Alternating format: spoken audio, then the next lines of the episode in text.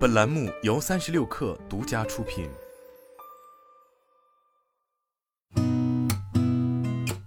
八点一刻，听互联网圈的新鲜事儿。今天是二零二三年十月十号，星期二，早上好，我是金盛。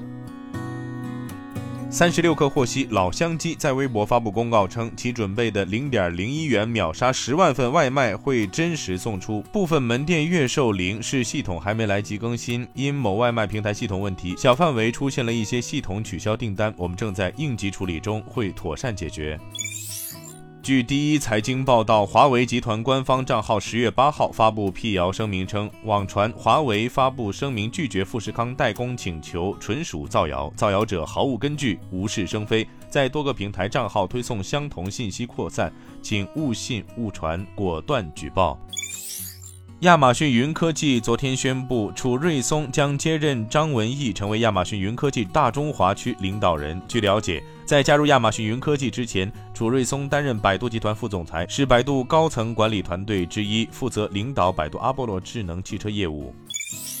据中国证券网报道，某城商行内部发文称，根据监管部门要求，该行正配合开展员工网购业绩排查工作，包括员工为完成业绩，在电商、社交等平台购买相关代理服务，涉及个人养老金开户、贴息揽存、补贴放贷、数字人民币账户开通等。据界面新闻报道，当地时间十月六号，雷诺集团、沃尔沃集团和达菲集团宣布将联合推出新一代电动货车及相关服务。雷诺集团和沃尔沃集团签署了具有约束力的协议，将成立一家分别持股百分之五十的新公司。达菲集团与雷诺集团和沃尔沃集团签署了一份加入新公司的不具约束力意向书，通过其能源基金 POS 投资一点二亿欧元。新公司预计将于二零二四年初开始运营，具体取决于监管审批程序，总部将设在法国。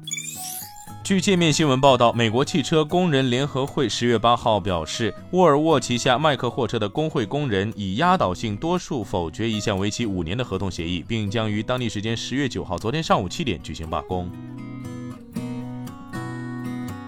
今天咱们就先聊到这儿，我是金盛八点一刻，咱们明天见。